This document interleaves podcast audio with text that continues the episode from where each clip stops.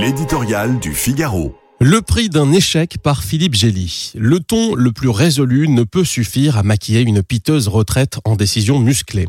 En annonçant dimanche soir le rapatriement de notre ambassadeur à Niamey et le retrait des 1500 soldats français du Niger d'ici à la fin de l'année, Emmanuel Macron a simplement reconnu qu'il se trouvait dans une impasse. Lui, qui dénie toute légitimité aux putschistes, n'en est pas moins obligé de se concerter avec eux.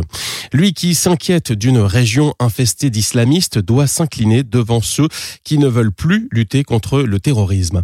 Tout l'argumentaire du chef de l'État respire la frustration de celui qui n'a pas le choix et redoute de devoir un jour revenir jouer les pompiers volants.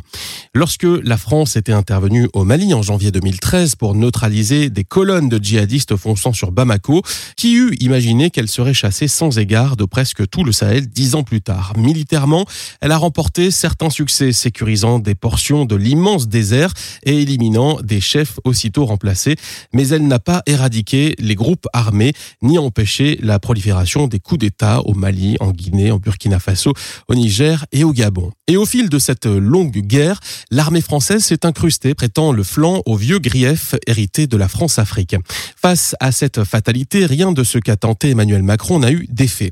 Le président avait trouvé le ton juste en 2017 à Ouagadougou pour tourner la page du passé colonial. Mais peu d'actes ont suivi les paroles. À l'heure du bilan, la France subit un déclassement brutal sur un continent qui euh, concentrera la moitié de la jeunesse mondiale en 2050.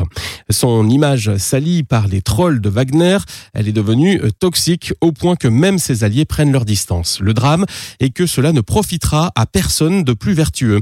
Les Russes, les Chinois ou les Turcs poursuivent des intérêts économiques et stratégiques qui n'aideront ni à la sécurité des populations, ni à leur sortie de la pauvreté.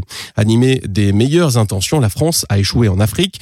Nous en mesurerons la gravité à l'aune de l'émigration venant de ces pays ou lorsque l'apparition d'un califat nous imposera d'y retourner.